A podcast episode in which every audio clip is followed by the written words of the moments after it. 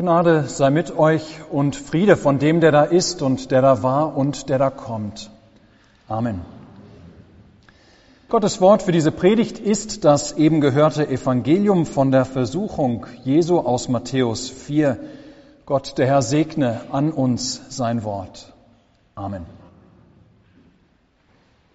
Liebe Gemeinde, es ist uns, denke ich, nicht immer so bewusst, aber wir haben es mit dem heutigen Evangelium von Alters her, diesem ersten Sonntag der Passionszeit zugeordnet in Vokavit von der Versuchung Jesu durch den Teufel. Wir haben, denke ich, oder es ist uns nicht immer so bewusst, dass wir es hier mit einer Schlüsselepisode des Lebens Jesu zu tun haben, seiner Sendung in unsere Welt.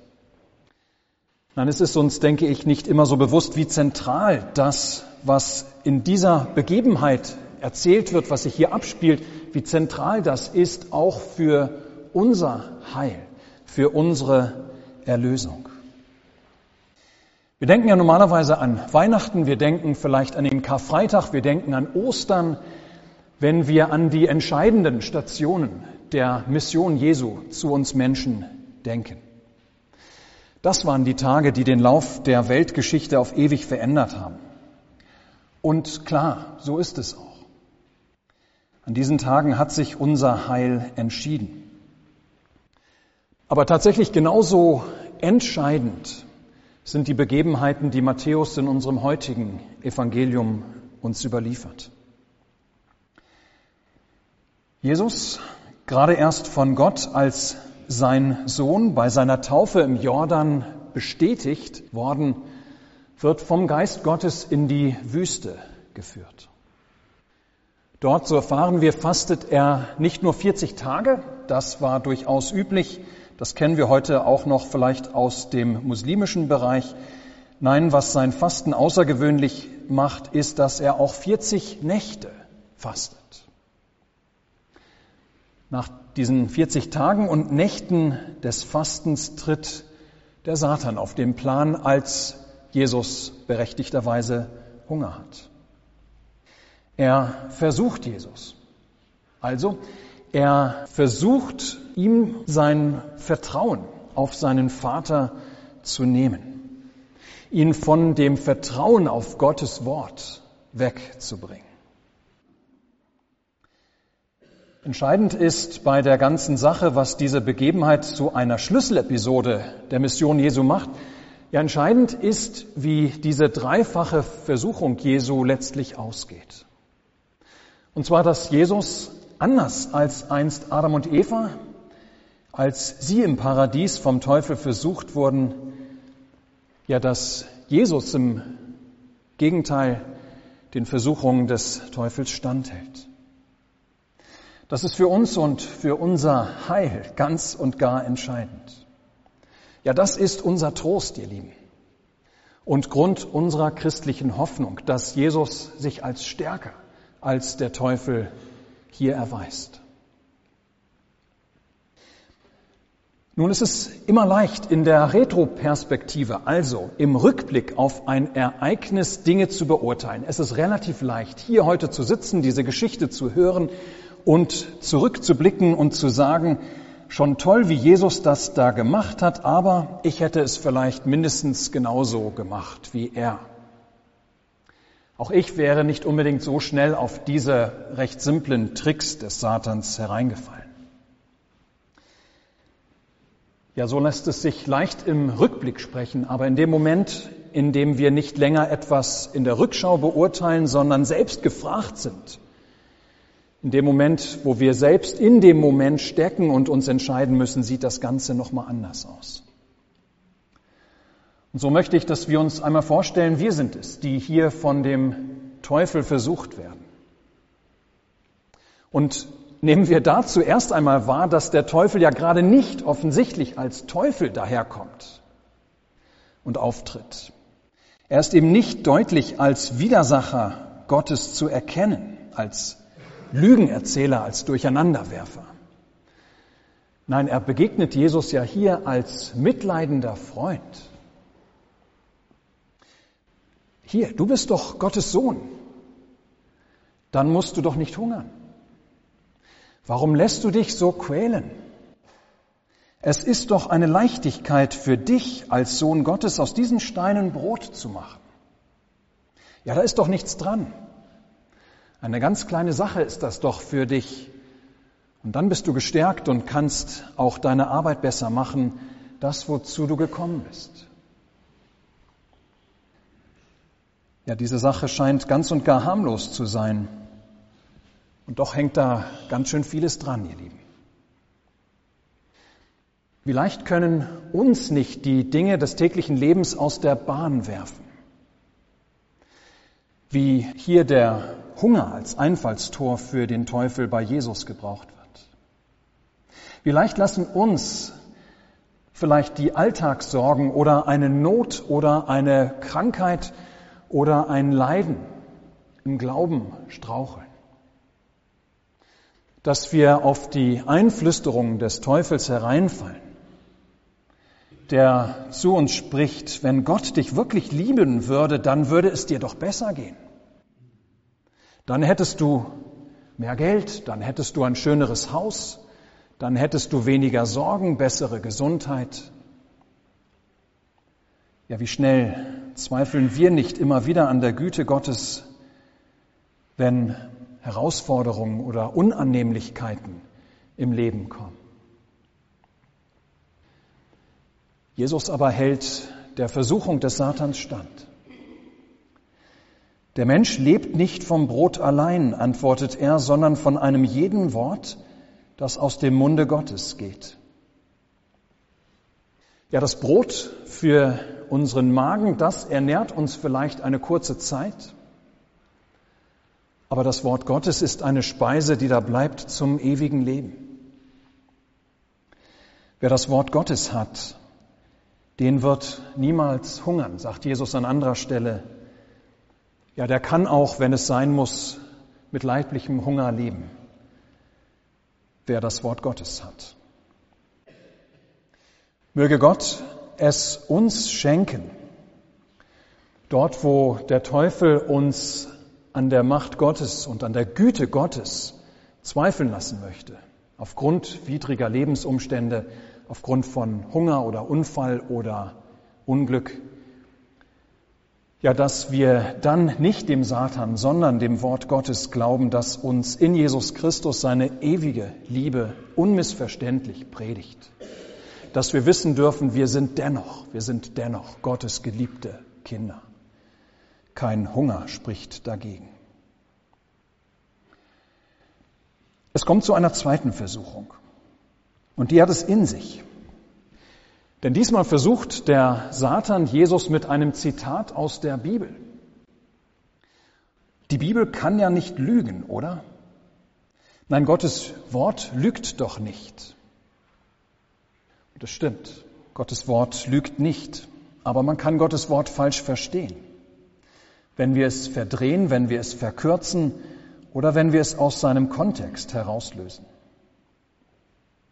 Und genau das tut der Satan an unserer Stelle. Er führt Jesus auf das Tempeldach und sagt zu ihm, spring doch herunter. Denn Gott verheißt ja in seinem Wort, dass er Engel schicken wird, die dich auf den Händen tragen werden, dass du dich nicht verletzen wirst. Ihr Lieben, das hört sich erst einmal als ganz korrekte und konsequente Bibelauslegung an. Und ist doch in Wahrheit eine Verdrehung des Wortes Gottes. Denn wenn wir die Bibel als Ganze betrachten, wenn wir genauer danach schauen, dann erkennen wir nämlich, dass Gott nirgendwo in der Bibel verheißen hat, dass er seinen Segen zu den Wegen gibt, für die wir uns entscheiden. Für die Dinge, die wir tun wollen. Ja, nirgendwo in der Bibel wird verheißen, dass er seinen Segen gibt zu den Dingen, die wir im Hören auf unser Herz tun, wo wir unserem Willen folgen. Wohl aber hat er verheißen, dass er uns behütet und erhält auf allen Wegen, wo wir seinen Willen tun, wo wir seinem Ruf folgen. Entsprechend antwortet Jesus auf diese Versuchung mit der Bibel. Er legt sie aber richtig aus, verdreht oder verkürzt Gottes Wort nicht und spricht du sollst den Herrn, deinen Gott, nicht versuchen. Indem ich vom Tempeldach springen würde und dabei erwarten würde, dass Gott mich behütet, mit anderen Worten entgegnet Jesus dem Satan, wo ich doch nur meinem oder besser deinem Willen, Satan, folge, käme das einer Versuchung Gottes gleich. Würde ich Gott herausfordern, indem ich ihn zwingen würde zu handeln für etwas, wofür ich mich entschieden habe. Möge Gott es schenken, dass wir sein Wort alle Zeit gerne hören und lernen, dass uns sein Wort so wichtig ist, dass wir es in unseren Herzen und auf unseren Lippen tragen, dass wir uns sein Wort immer wieder zu Ohren gehen lassen, damit wir diesem Wort vertrauen und dieses Wort unterscheiden können von allen Verdrehungen, von allen Zurechtbiegungen und Verkürzungen dieses Wortes durch den Satan. Ihr Lieben, ein drittes Mal versucht es der Teufel mit Jesus. Dieses Mal greift er zu dem, was in der Regel kein Mensch widerstehen kann. Ja, er bietet Jesus Macht und Reichtum an. Also, all das, was dazugehört. Geld, Einfluss, Kontrolle über andere Menschen, Ruhm, Ehre und so weiter. Ja, der Satan weiß spätestens, spätestens bei dieser Versuchung werden die Menschen schwach. Spätestens mit der Verheißung von Ruhm und Anerkennung bei den Menschen und Macht über die Menschen hat er sie, normalerweise. Alle Königreiche der Erde sollen dir gehören, verspricht der Satan Jesus. Ja, du kannst es alles haben, was du hier siehst. Die Welt wird dir zu Füßen liegen. Ja, ich schenke dir die Welt. Du musst mich nur anbeten.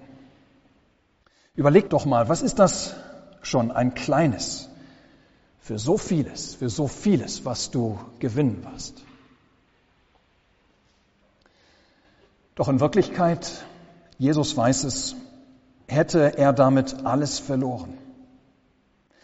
Denn er hätte seinen Vater verloren, indem er sein Wort seine Liebe in Frage gestellt hätte. Er hätte vielleicht die Erde gewonnen, aber den Himmel verloren. Was hülfe es dem Menschen, wenn er die ganze Welt gewönne und nähme doch Schaden an seiner Seele? Und deshalb spricht Jesus an dieser Stelle weg mit dir, Satan. Denn es steht geschrieben, du sollst anbeten den Herrn, deinen Gott, und ihm allein dienen. Möge Gott es uns schenken, dass auch dieses uns immer wieder gelingt. Zwischen den Schätzen dieser Erde und Zeit und dem Schatz im Himmel zu unterscheiden. Ist nicht eben das die Ursünde von Adam und Eva gewesen, dass sie an dieser Unterscheidung gescheitert sind? Die Schlange hat ihnen Leben versprochen doch den ewigen Tod gebracht. Liebe Gemeinde, tatsächlich sind Adam und Eva und sind die Schlange gute Stichworte. Es ist nämlich so, dass seit Adam und Eva dem Wort der Schlange Vertrauen geschenkt haben, mehr Vertrauen geschenkt haben als dem Wort ihres Schöpfer Gottes, ja seitdem unterliegen wir, die Nachfahren Adams und Evas, dem Satan immer wieder in ganz ähnlicher Weise. Ja, seit jenem Tag im Paradies stehen wir, die Kinder Adams, im Kampf gegen den Teufel, gegen die Welt und gegen unser eigenes Fleisch, sprich gegen die Ängste und die bösen Triebe und die Neigungen unseres Herzens. Und wir stehen jeden Tag in diesem Kampf. Er hört Zeit dieses Lebens nicht auf. Und ja, wir haben vielleicht immer wieder auch zwischendrin gute Tage, an denen unser Glaube stark ist, an denen es uns gut geht, an denen wir den Angriffen und Anfeindungen des Satans relativ leicht widerstehen können.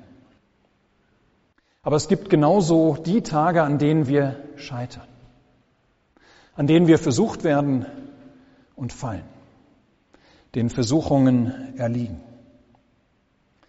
wo wir, was weiß ich, doch wieder zu den Medikamenten greifen oder zur Flasche, wo wir doch wieder dem Wort Gottes so wenig Raum in unserem Leben geben, in Andacht und Gottesdienstbesuch, wo wir doch wieder irgendeiner Lieblingssünde nachgehen, wo wir in alte, in krankmachende Denk- oder Verhaltensmuster zurückfallen, wohlwissend, wohlwissend, dass wir dadurch unserem Partner, unseren Kindern oder letztlich gar uns selbst doch eigentlich nur schaden.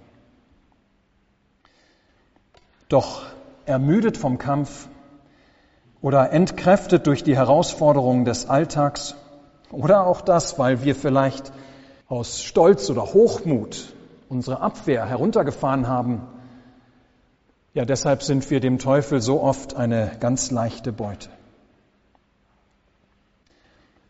Aber just an dieser Stelle, liebe Gemeinde, entfaltet unser heutiges Predigtwort seine ganze Wirkung und, und tröstet so unheimlich und schenkt so Hoffnung und Mut.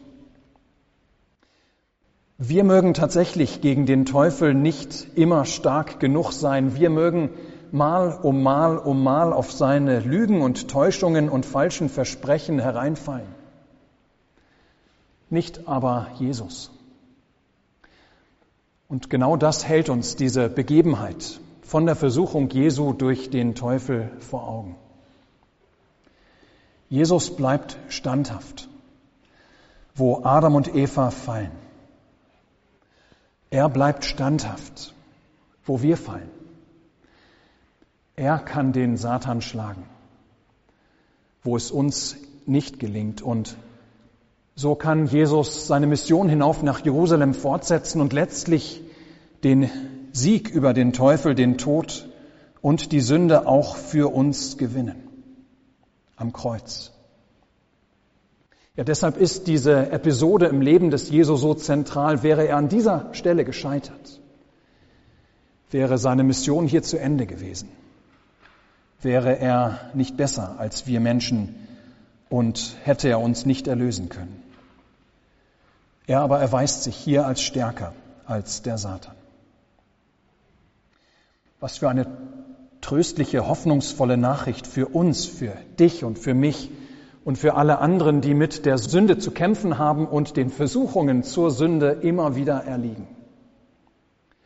Was für eine tröstliche und hoffnungsvolle Nachricht für uns, dass Jesus standgehalten hat, dass er standhält, dass er sich nicht vom Teufel hat rumkriegen lassen, dass er im Gegenteil ganz unbeirrt seinen Weg hinauf ans Kreuz nach Jerusalem gehen kann zum Heil der Welt, um dem Teufel den entscheidenden Schlag zu versetzen. An seinem, an Jesu Sieg gegen den Teufel haben Anteil alle, die durch Taufe und Glauben mit ihm verbunden sind. So schreibt der Apostel Paulus im Römerbrief. Wie nun durch die Sünde des einen die Verdammnis über alle Menschen gekommen ist, so ist auch durch die Gerechtigkeit des einen für alle Menschen die Rechtfertigung gekommen, die zum Leben führt. Denn wie durch den Ungehorsam des einen Menschen die vielen zu Sündern geworden sind, so werden auch durch den Gehorsam des einen die vielen zu Gerechten. Ja, ihr Lieben, was für eine tröstliche, hoffnungsvolle Botschaft für uns. Jesus fastete diese 40 Tage und Nächte in der Wüste für uns. Er wird vom Teufel versucht für uns, um an unserer Stelle ihn zu besiegen.